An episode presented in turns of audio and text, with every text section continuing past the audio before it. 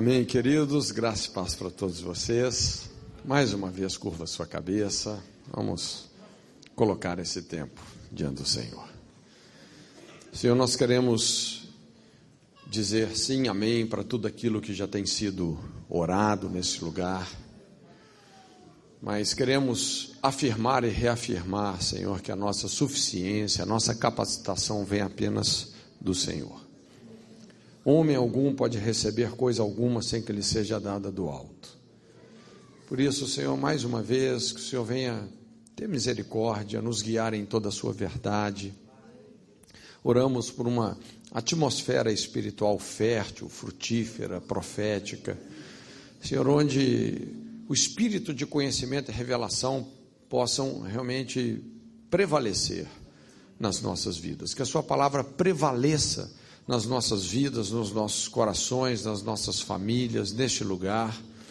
Levantamos nesse lugar o nome que já foi exaltado pelo Pai, que está sobre todo nome, diante do qual todo joelho se dobrará e toda língua confessará que Ele é o Senhor. Por isso nos sujeitamos a Ti, Jesus.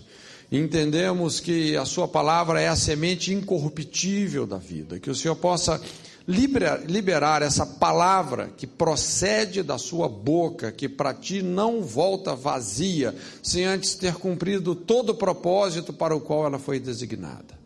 Abençoa-nos, ó Deus. Senhor, e realmente alarga as fronteiras do nosso entendimento, Senhor, adestra o nosso discernimento, ativa os nossos sentidos, dá-nos ouvidos para ouvir a Sua voz e um coração que responde às Suas verdades no nome de Jesus. Amém. Amém. Amém, queridos. É, nós temos compartilhado nesse fim de semana sobre casamento, matrimônio. E, como eu tenho dito, na minha experiência, é, ajudando pessoas, principalmente no aconselhamento, é, a gente percebe que esse é o aspecto fundamental é, no que tange a determinar a saúde de uma sociedade. Como essa sociedade é, define o matrimônio, leva a sério realmente os princípios bíblicos acerca do casamento. É interessante como Deus falou para Abraão que todas as famílias da terra seriam benditas no seu descendente, que é Jesus, não é? Mas ele fala todas as famílias, ele não fala todos os indivíduos. A bênção de Deus está muito relacionada com estrutura familiar. E por isso, é, família sempre foi algo tão atacado. E a principal maneira de se destruir uma família é destruindo o matrimônio. As perdas realmente são enormes. E por isso, então, é tão importante a gente redescobrir as verdades, os princípios bíblicos que fazem com que um matrimônio realmente dê certo. Uma coisa que a gente tem observado nesses últimos dias é uma proposta assim muito sutil, mas muito maligna, é, porque de certa forma todo mundo quer uma família, ninguém quer viver isolado é? Todo mundo precisa de uma família, mas a proposta hoje tem sido essa, a proposta da família sem o matrimônio. Então a gente vê esse tipo de configuração hoje. Às vezes numa casa você vê a avó, a mãe e a filha, já não tem mais a presença masculina. A gente vê como que os casamentos estão se tornando é, irrelevantes. Nós falamos aquele texto que está lá em Hebreus, quando a Bíblia fala: venerado seja entre todos o matrimônio e o leito sem mácula. Quando esse princípio do matrimônio deixa de ser venerado, colocado realmente num lugar de destaque, então a gente vê as pessoas sofrendo, vemos, vemos os filhos desprotegidos, sofrendo uma série de perseguições, com tendências à delinquência, vícios, violência, criminalidade. É o caos, não é? E se, como igreja, nós queremos restaurar os alicerces da nossa sociedade. Nós precisamos levar muito a sério o princípio do matrimônio. E agora eu quero compartilhar com você, então.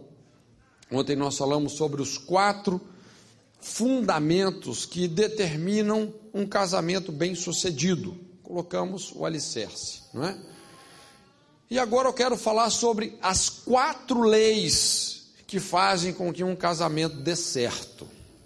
Quatro leis. São as colunas, vamos edificando a casa. Né? Quantos aqui são casados? Amém. Os que não são casados, você já vai aprendendo, não é verdade? Quando chegar lá, dá certo. E eu quero tomar, então, esse texto que expressa o propósito original de Deus para o homem em relação ao matrimônio, lá em Gênesis 2, versos 24 e 25, que eu acho que vocês já sabem de cor, quando a palavra de Deus nos fala: Deixará, pois, o homem, seu pai e sua mãe, unir-se à sua esposa, serão os dois uma só carne. E o versículo 25, a Bíblia fala assim: o homem e a mulher, ambos estavam nus, porém não se envergonhavam. Então, desse texto aí, veja bem que esse, essa declaração divina, isso é antes do pecado ter entrado na raça humana, isso é antes de haver igreja, de haver nações, de haver governos, não é? Deus estabeleceu o matrimônio como é, um processo é, de estabelecer uma sociedade. E desse texto nós podemos tirar quatro leis que realmente são muito importantes. Eu quero deixar isso com você essa noite. A primeira lei, ela está associada a esse primeiro verbo que aparece no texto, que é o verbo deixará. Não é isso? Como é que o versículo começa? Deixará, pois, o homem, seu pai e sua mãe. Deixará. E nós chamamos essa lei a lei da prioridade. A lei da prioridade. Ou seja, quando você se casa, vai haver uma mudança de prioridade nos seus relacionamentos. Porque, a princípio, quais são as pessoas mais importantes da nossa vida? Qual é o relacionamento mais importante que nós temos? É com os nossos pais. Porém, quando você se casa, é fundamental que aconteça uma mudança de prioridade. Ou seja, o relacionamento mais importante agora não vai ser com os pais, mas vai ser com o seu cônjuge. Ok? Tem que deixar pai e mãe. Tem que deixar pai e mãe.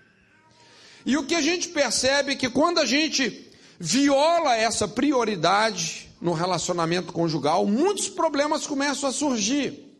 Por exemplo, algo que é inclusive até muito corriqueiro e algumas culturas, especialmente a nossa, né, a latina, pessoas que se casam e vão morar com pai, mãe, sogro, sogra. Isso termina bem, gente? Quantos já ouviram falar naquela famosa maldição da sogra? Um tanto de piada sobre isso, coitada da sogra. Né? Mas na verdade, gente, o problema não é a sogra. Vocês que são sogras, né, podem respirar aliviado. o problema não é a sogra. O problema é você que não deixou pai e mãe. É você que não deixou pai e mãe. Então, o casamento, ele demanda uma emancipação emocional e financeira. Irmãos, deixa eu repetir isso, porque isso é muito importante. Como é que você sabe que você está pronto para casar? Quando você tem condições de se emancipar. O que, que é emancipar? Agora você está por conta própria, você é capaz, não é, de se responsabilizar por essas questões emocionais, financeiras, você vai tocar a sua vida. Emancipação. Essa é uma palavra muito importante, muito importante. Quando não deixa pai e mãe, quando você não se emancipa emocionalmente, financeiramente, como eu disse, você se casa, mas ainda vai morar com o sogro, com a sogra. Por que, que você vai morar com eles? Porque você ainda depende. Você depende financeiramente. Você depende emocionalmente. A primeira briguinha que acontece, eu vou lá para a mamãe. Depende emocionalmente. Você não consegue gerir, não é, suas demandas emocionais.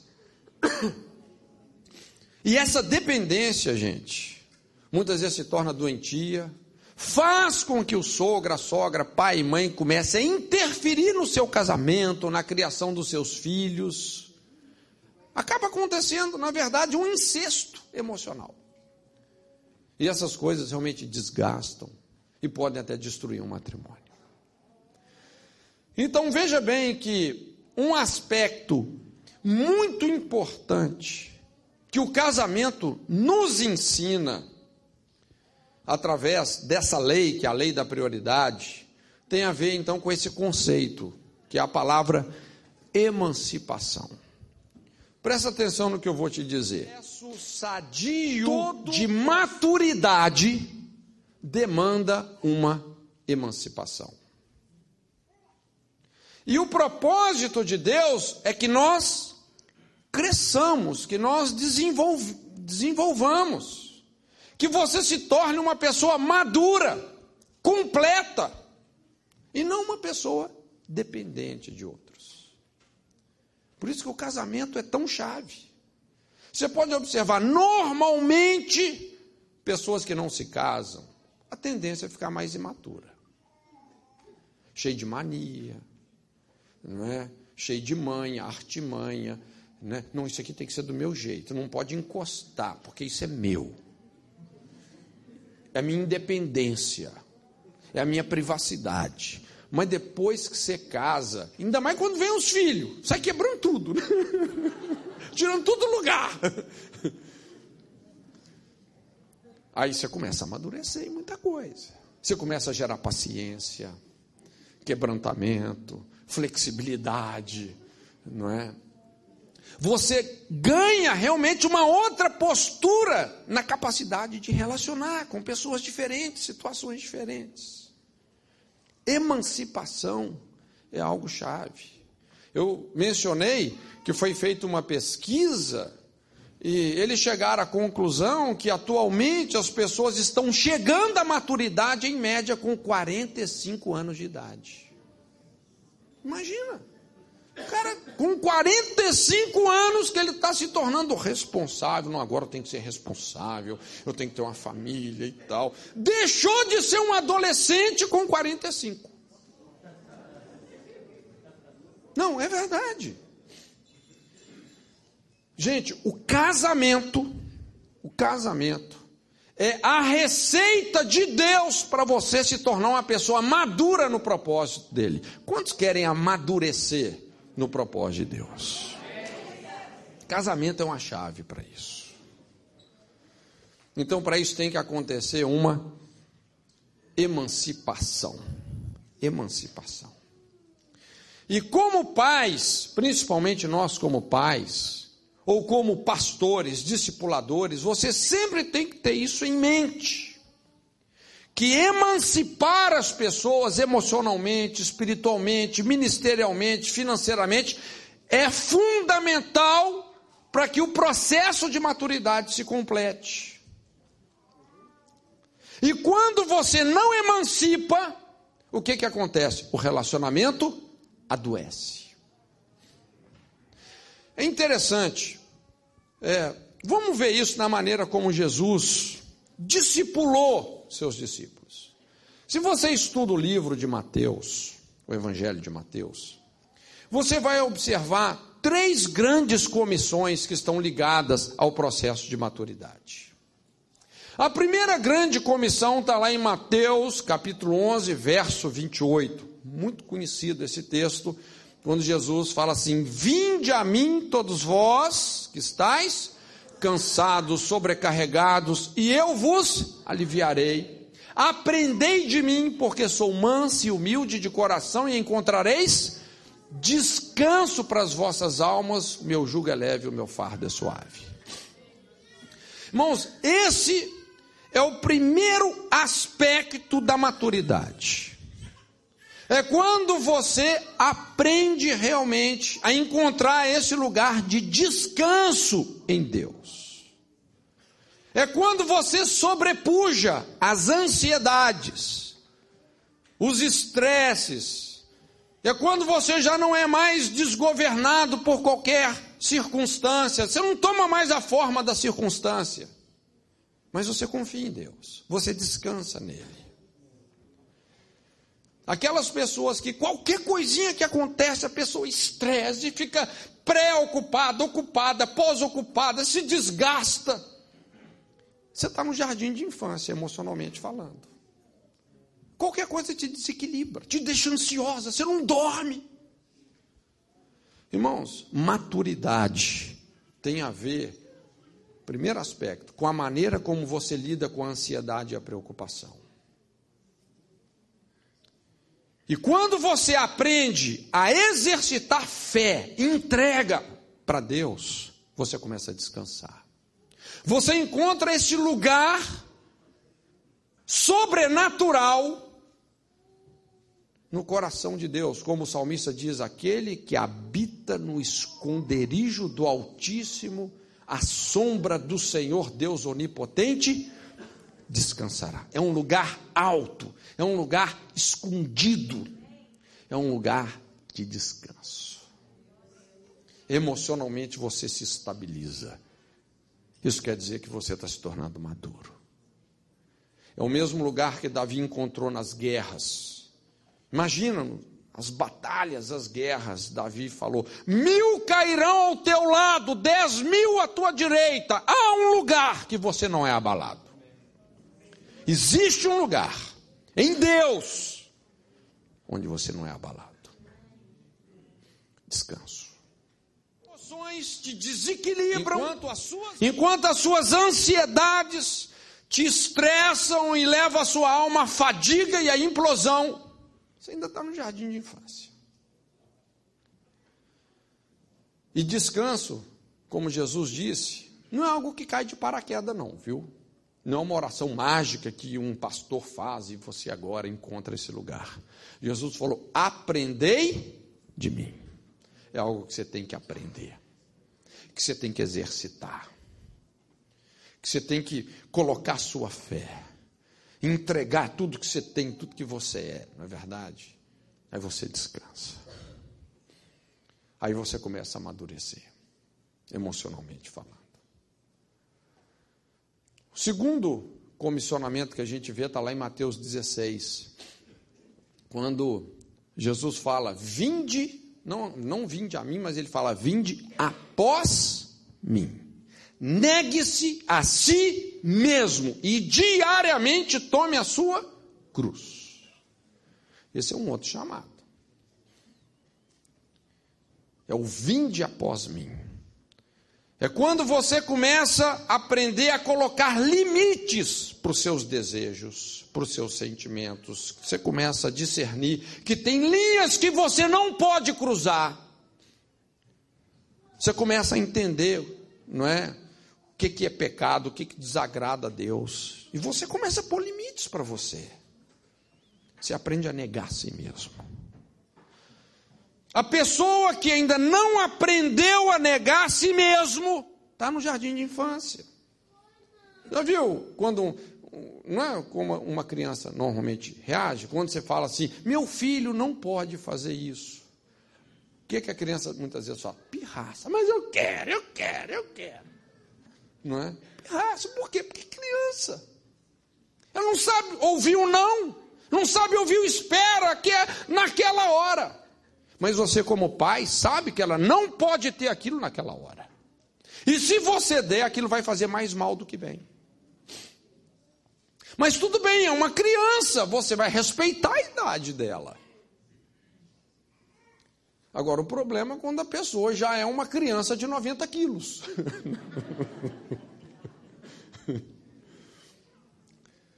Irmãos, quando você aprende a negar a si mesmo, quando você aprende a combinar renúncia com voluntariedade, Deus fala não, e você fala sim, Senhor. Eu confio que o Senhor tem o melhor para mim. Isso é sinal de maturidade.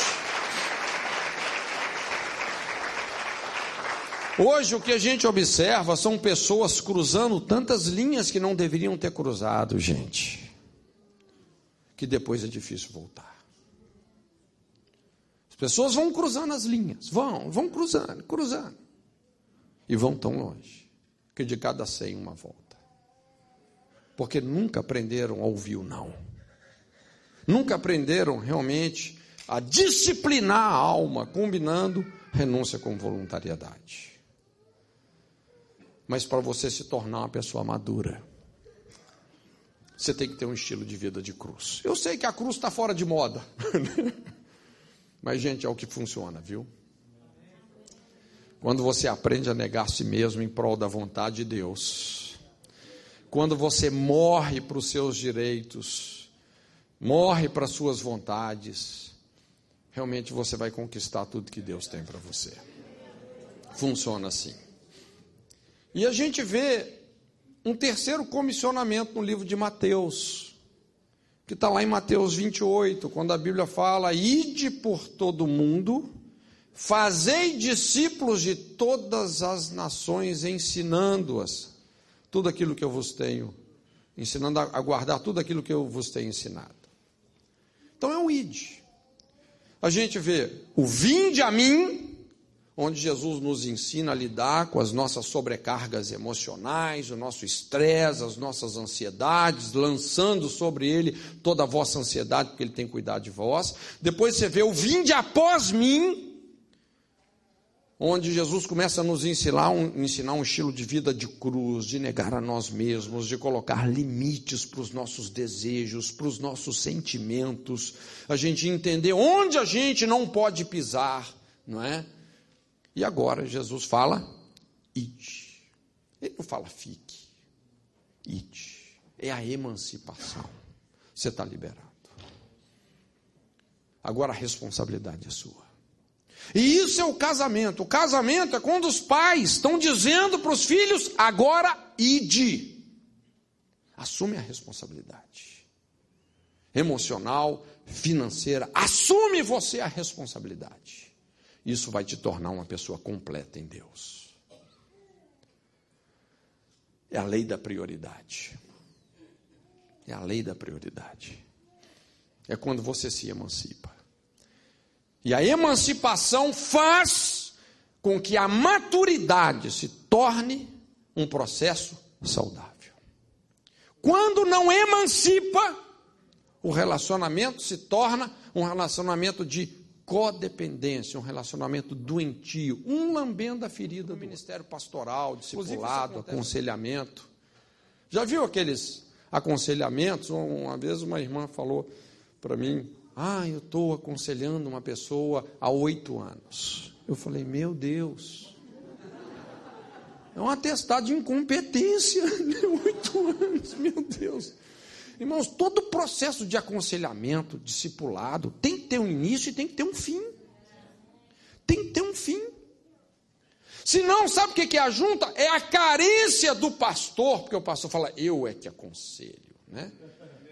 E o, a ovelha lá, que é doentinha, carentezinha, ah, esse fulano está sempre ouvindo o que eu quero dizer.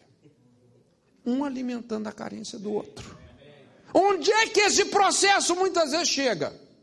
Numa coisa altamente distorcida, doentia, maligna.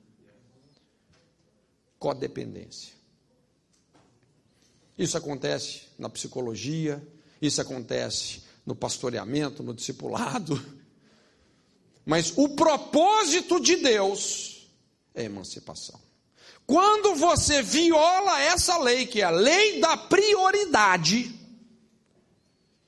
que é você emancipar aquela pessoa para o propósito de Deus, aí sim você vai fazer um discípulo. Mas se você não faz isso, se você não emancipa, ao invés de você fazer um discípulo, você vai fazer uma parasita. Uma pessoa que depende de você, não de Deus que só ouve a sua voz, não a de Deus. Você vai castrar a audição espiritual de muita gente. Emancipação é realmente uma coisa chave. O sucesso de um líder não é quantos discípulos você tem, mas é quantos você já emancipou para o propósito divino. Emancipação. E o casamento, é, vamos dizer assim, é é o princípio mais forte nesse sentido. Deixará, pois, o homem seu pai sua. Lei da prioridade. Se você obedece essa lei, olha, seu casamento está num bom caminho. Está num bom caminho. Com certeza ele vai fluir. Segunda lei, vem no próximo verbo. Qual que é o próximo verbo que aparece nesse texto? É o verbo unir-se-á. Não é isso? Unir-se-á a sua mulher. E esse é um verbo interessante, gente, porque ele tem um, um sentido no original, quando fala unir-se-á, isso significa alcançar por esforço. Aquilo que se alcança por esforço. Ou você perseguir algo até que se alcance. Unir-se-á. Esse unir-se-á, isso não se dá no dia do casamento. Casou, ah, se uniu. Não, não é isso que a Bíblia está dizendo. Esse unir-se-á é uma adaptação um nível de adaptação e entrosamento no relacionamento que você conquista com muito esforço. Por que muito esforço? Gente, tem coisa mais desafiadora que o casamento? O casamento, você entra numa aliança com uma pessoa que é totalmente diferente de você. Uma aliança até que a morte te separe dela. Você vai ter que aprender a conviver com essa pessoa. A gente sabe, por exemplo, como a natureza do homem é totalmente diferente da natureza da mulher. É ou não é verdade? Se um homem faz a lista das prioridades dele e a mulher faz uma lista das prioridades dela, você vai ver que não tem nada que coincide. Então você vai ter que aprender a se adaptar a conviver e conviver bem com uma pessoa diferente de você. Isso demanda esforço. Você vai ter que superar muitos traumas interiores. Você vai ter que superar muitas limitações. Você vai ter que se esforçar para entender aquela pessoa do ponto de vista dela. E quando você começa a saltar essas barreiras, essas limitações, e se adapta com aquela pessoa, Irmãos, é impressionante quando você se esforça nesse sentido. É impressionante o poder de um matrimônio. E grande parte dos casais não experimentam isso. É comum, por exemplo, você ver pessoas que elas estão casadas há 20 anos, mas nunca se uniram. Nunca se uniram. Nunca conseguiram se adaptar mesmo um ao outro, aceitar de coração um ao outro. Às vezes dorme até em cama separada. Unir-se-á significa aquilo que se alcança por esforço. Na sexta-feira eu estava falando um pouco sobre Lutero. E foi incrível o que Lutero fez na questão familiar, principalmente na questão matrimonial. Eu estava explicando que naquela época foi uma das épocas mais difíceis é, no contexto da igreja, porque foi exatamente no final do que é conhecido historicamente como os mil anos de trevas, do ano 500 ao ano 1500 depois de Cristo. Esses mil anos foi o tempo onde a igreja foi sendo roubada de todas as suas verdades, a tal ponto que nem mais aquelas verdades mais elementares, mais rudimentares a igreja tinha, nem sobre a salvação. Como é que as pessoas eram salvas naquela época? Pagando indulgência. O cara tinha que pagar uma bolada para ser salvo. Aí ele recebia um documento da igreja garantindo um lugar dele no céu. Não, é verdade. As pessoas eram salvas assim. Entre, eram salvas, ou na verdade não estavam sendo salvas, elas estavam sendo enganadas. Né? Olha a atmosfera espiritual que Lutero pegou. E é quando Lutero começa a estudar a Bíblia. Gente, não existe reavivamento sem reabibliamento. Né? E ele começa a redescobrir verdades bíblicas. E ele pega lá o que Paulo, Abacuque fala, o justo viverá por fé. Então ele começou a dizer: olha, nós não somos salvos por uma indulgência, nós somos salvos quando nós exercitamos a nossa fé no sacrifício de Jesus. Ele cumpriu a justiça de Deus no nosso lugar, vida por vida, sangue por sangue. Não é pagando indulgência. Lógico, ele começou a ser muito perseguido, e naquela época, o que prevalecia era um, um, um conceito de santidade também dos monastérios. Todo mundo, para ser monge naquela época, tinha que ser celibatário, não podia se casar. O conceito de santidade naquela época estava intimamente associado à abstinência sexual e conjugal. A pessoa que se casava ela estava desqualificada o ministério. Isso vinha sendo praticado, apesar de tantas coisas boas que esse movimento monástico trouxe. Mas Lutero se levantou contra isso e falou: olha, essa doutrina está errada. Principalmente quando ele se refugiou lá nesse castelo na Alemanha, o castelo de Wartburg por causa das perseguições que ele estava sofrendo. E ali ele começou a estudar minuciosamente a Bíblia, inclusive foi quando ele traduziu o Novo Testamento é, para o alemão. E estudando o livro de Gênesis é quando ele chega nesse texto. E aí ele percebe, ele tem uma revelação do propósito original de Deus para o homem em relação ao casamento. Ele entendeu que o casamento, na verdade, é a escola do caráter é o principal mecanismo divino para produzir maturidade na vida do ser humano. É o que nós falamos. Gente, o casamento revela as piores coisas sobre nós, mas nos refina. Casamento é um cheque-mate de Deus nas nossas estruturas de egoísmo, de independência. É uma quebradeira. Ainda mais quando vem os filhos, aí Deus pisa no caco, nos cacos mesmo. Então ele teve esse entendimento, e realmente, você já percebeu quando você começa lendo o livro de Gênesis? À medida, a cada dia, lá na criação, sempre a Bíblia diz assim: e viu Deus que era bom.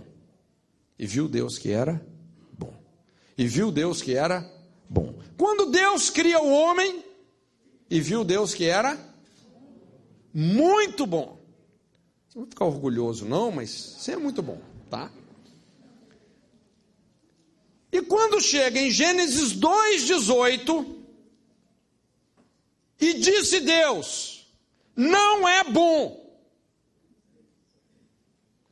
Depois de tanta coisa, que viu Deus que era bom, e agora disse Deus: não é bom. Tinha um negócio que não estava bom. O que que não era bom? Que o homem estivesse só. Foi isso que Lutero entendeu. Olha, não é bom que você não assuma um compromisso. até que a morte te separe. Que você aprenda a exercitar lealdade, fidelidade. Não é bom.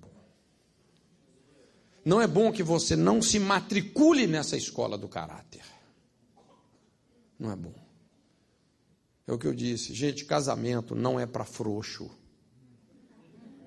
Casamento é para quem quer ter caráter. É para quem quer exercitar fidelidade, lealdade. Você quer ter o seu caráter parecido com o caráter de Deus. Não estou te falando de você ter uma religião que Deus vai te prosperar, essa baboseira toda.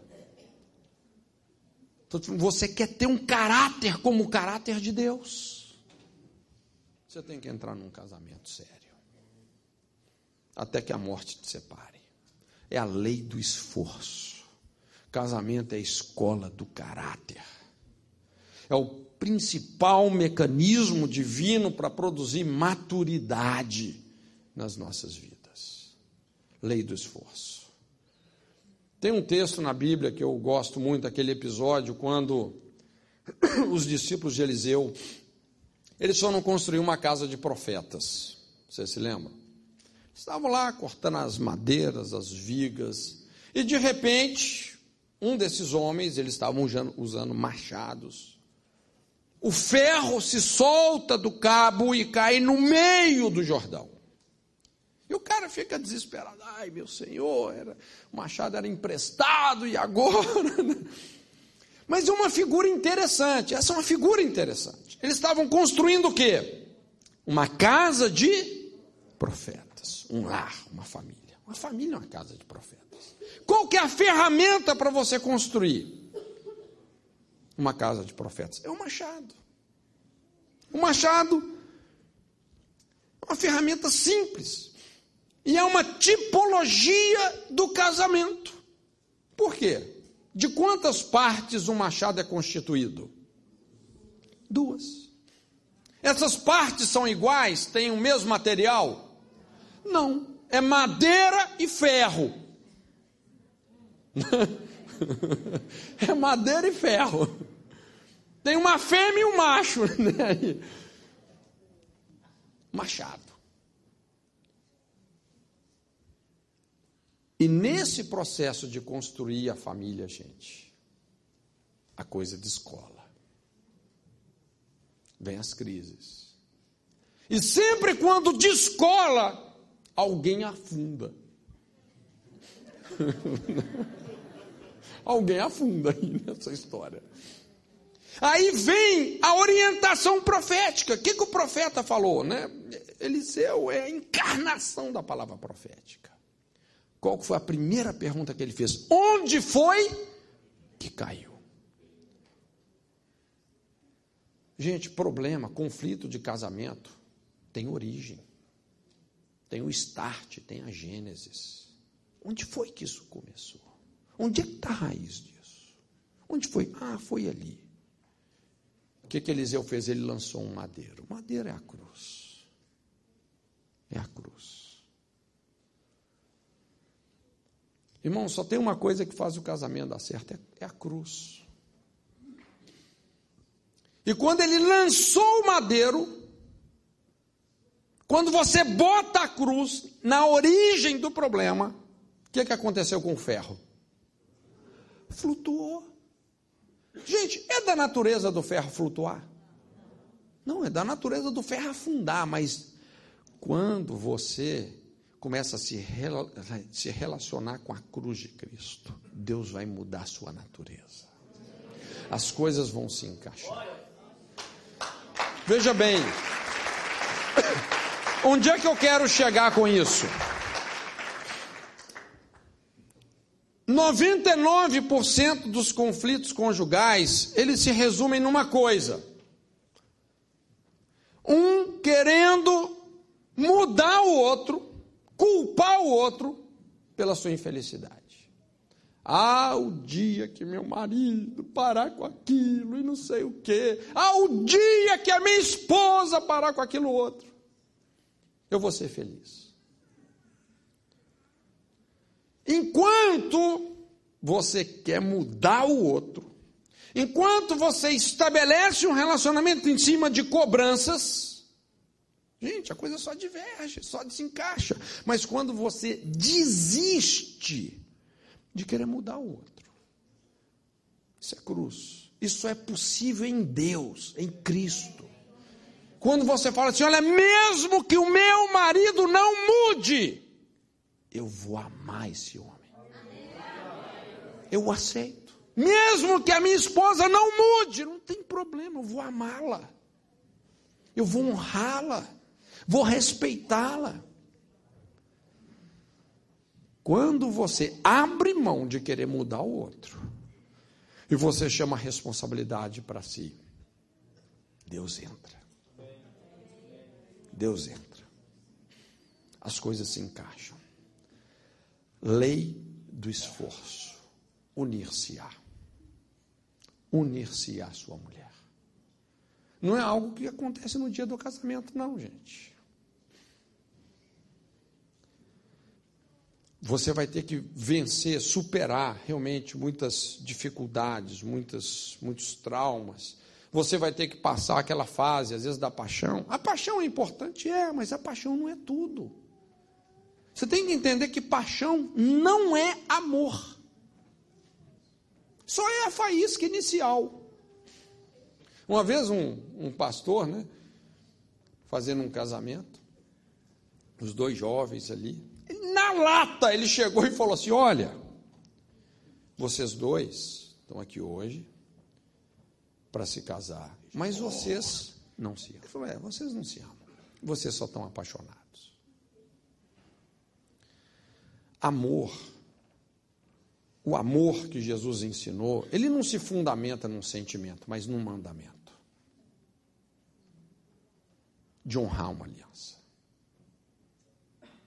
O sentimento pode ser até que acabou. Mas é mandamento, não é sentimento. Você pode até não gostar de uma pessoa e ainda assim amá-la. Porque é uma decisão que você faz. E o sentimento volta o sentimento é restaurado. Isso que a gente chama lei do esforço. Tem como você amar o seu próximo como a si mesmo, sem negar a si mesmo, sem se esforçar, gente? Não tem. Lei do esforço. Isso faz um casamento dar certo. A terceira lei é quando a Bíblia fala assim, e serão, é o terceiro verbo aí, serão.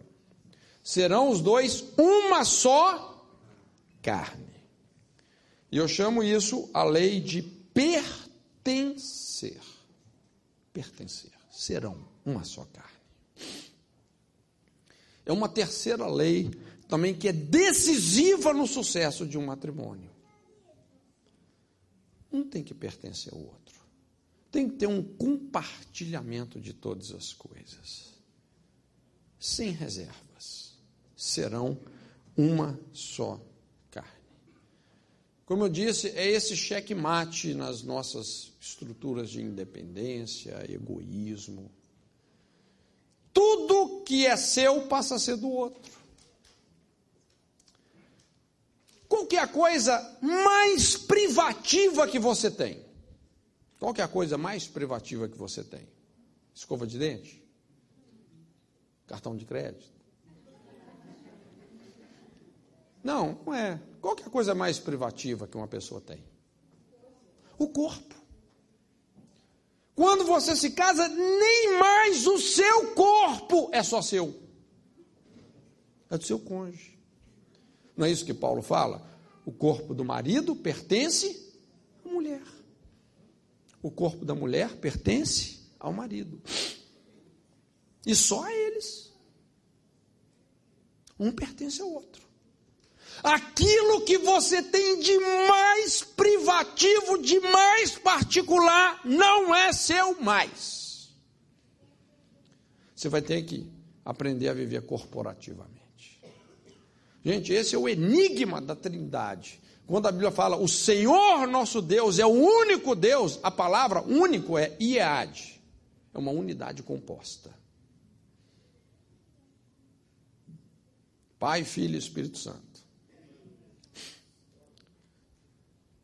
Casamento. lei de pertencer. Aqui, gente, é que está o espírito da aliança. Aliança. Quando a gente ensina sobre aliança, eu acredito que um dos versículos bíblicos assim mais chaves para essa questão da aliança está lá em João 17:10. Jesus expressando isso para o Pai, ele fala assim: Todas as minhas coisas são tuas e as tuas coisas são minhas, e nisso eu sou glorificado. E realmente, esse é o espírito da aliança que Jesus tinha com o Pai e que nós também temos que ter com o Pai e com o cônjuge. Imagina você falar isso para Deus: Senhor, todas as minhas coisas são tuas. Aí vem a segunda parte. Qual que é a segunda parte? Todas as tuas coisas são minhas.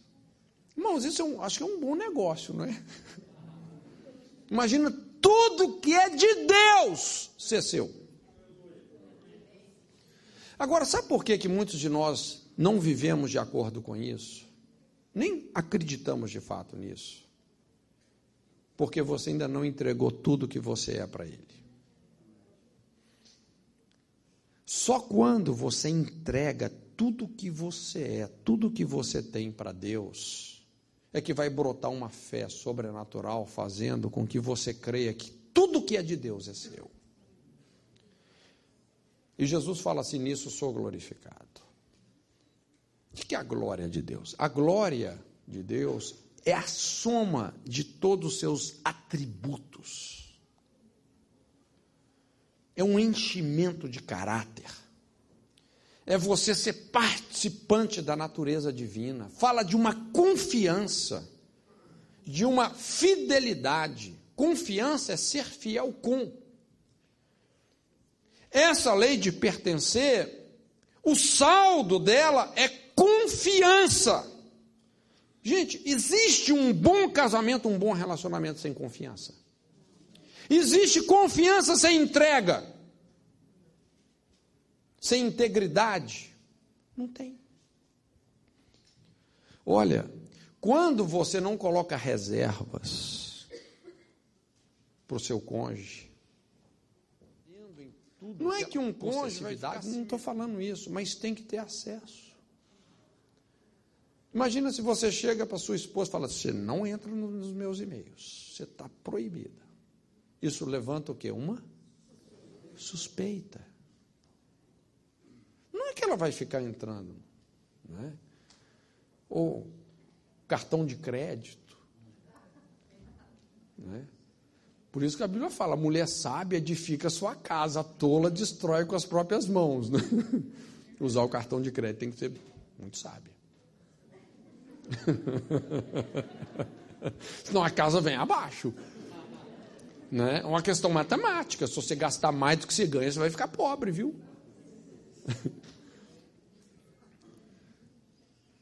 Mas tem que ter acesso. Quando a esposa tem acesso total à vida do marido, o marido tem acesso total à vida da esposa. Gente, vai haver confiança. Confiança. Isso faz um matrimônio dar certo. É a lei de pertencer. Quando violamos essa lei de pertencer, isso vai produzir o que? Separação. Isso é meu, isso é meu, isso é meu, isso é meu. Separação. Daqui a pouco já até dorme em quarto separado, em casa separada, separou. Você está na contramão do propósito de Deus. Lei de pertencer. E a quarta e última lei, quando a Bíblia fala assim: o homem e a mulher, ambos estavam nus e não se envergonhavam. Então nós chamamos isso a lei da nudez. Lei da nudez. Lógico que essa lei da nudez, isso fala muito sobre uma nudez de alma, sobre uma transparência de vida, sobre andar na verdade, não é? Isso vai muito além da nudez física. Isso fala sobre você não guardar pecados, você não esconder as suas dúvidas, temores, vergonhas, porque quando você começa a violar essa lei, e você começa a esconder as coisas, você começa a viver na obscuridade, na dissimulação, na mentira, a intimidade fica impossível. Acaba a intimidade. Acabou, não tem mais intimidade. Quando a verdade e a transparência acabam num relacionamento, gente, a intimidade começa a ser drasticamente prejudicada. E a gente sabe que isso tem destruído muitos matrimônios. Pessoas que estão sustentando aquelas famosas mordaças emocionais. A pessoa está amordaçada passou por situações na vida que ela nunca conseguiu compartilhar com ninguém, nem, nem com o cônjuge. Situações envolvendo, às vezes, abusos sexuais, relacionamentos indevidos, abortos, tanta coisa que a pessoa se envolveu, nunca conseguiu falar daquilo. Eu costumo dizer que muitas entidades malignas, aí realmente o mundo espiritual entra em ação, gente. Muitas entidades malignas, elas se alimentam desse silêncio, dessa culpa calada, dessa vergonha implícita que nunca foi enfrentada. Enquanto você não tira essa mordaça, você não vai ter verdadeira intimidade. A coisa fica totalmente inviabilizada. Inviabiliza o relacionamento. Impressionante, a gente que atende tantas situações assim de conflito conjugal.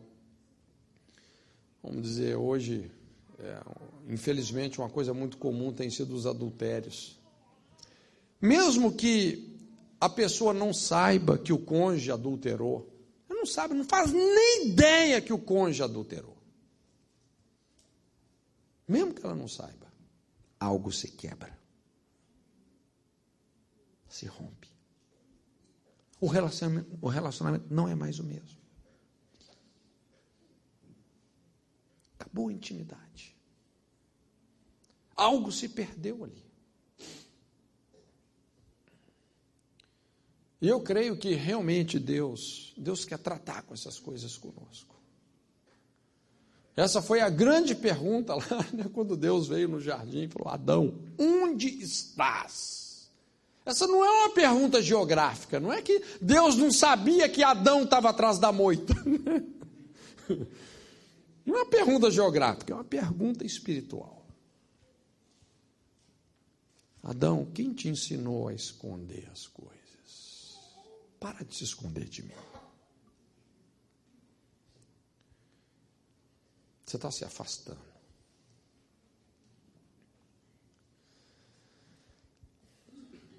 Então hoje a gente vê muitas situações assim que estão destruindo os matrimônios, destruindo os matrimônios. Ontem eu compartilhei, não é?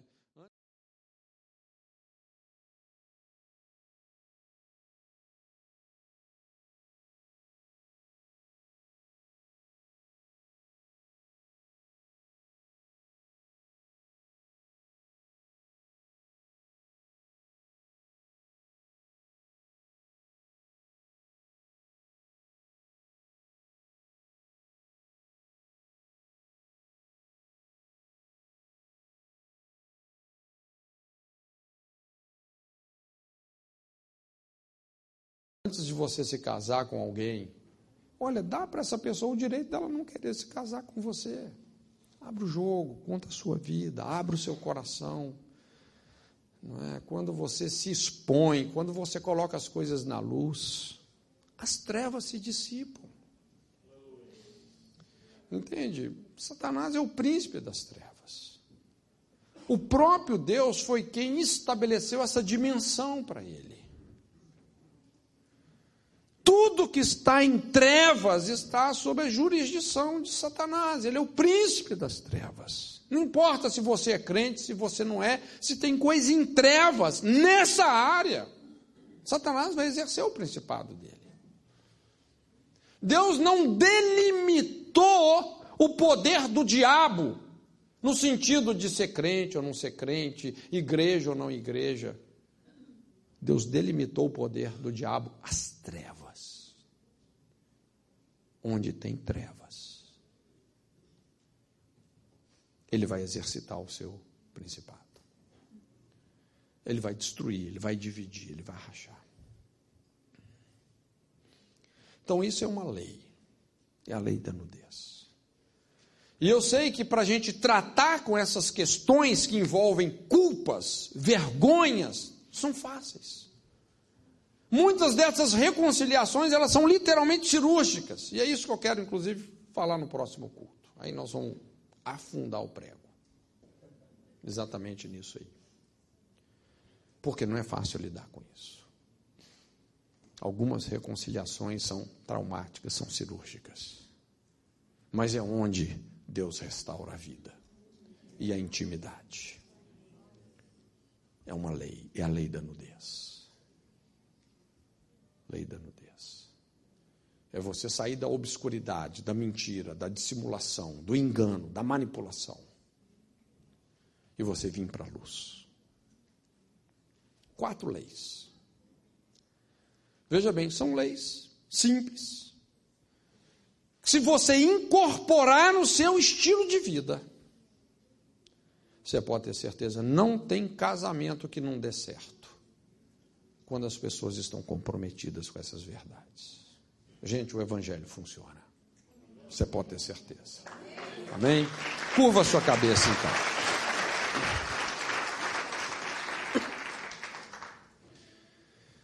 Deixa o Espírito Santo falar com você, sondar o seu coração.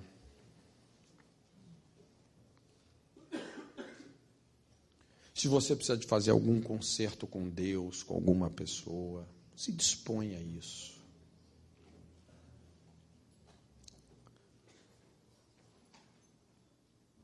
Recebe coragem de Deus para resolver o que você tem que resolver. Para de fugir, coloca um ponto final. Não é? Eu sempre digo, é melhor às vezes você ficar vermelho um pouquinho do que amarelo a vida inteira. Resolve o que você tem que resolver, se posiciona. Eu sei que muitos de nós temos violado essas leis, e talvez por isso é que o nosso casamento está como está.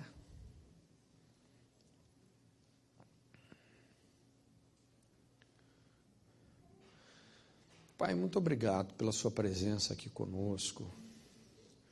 Senhor, nós nos colocamos diante dessas verdades, Senhor.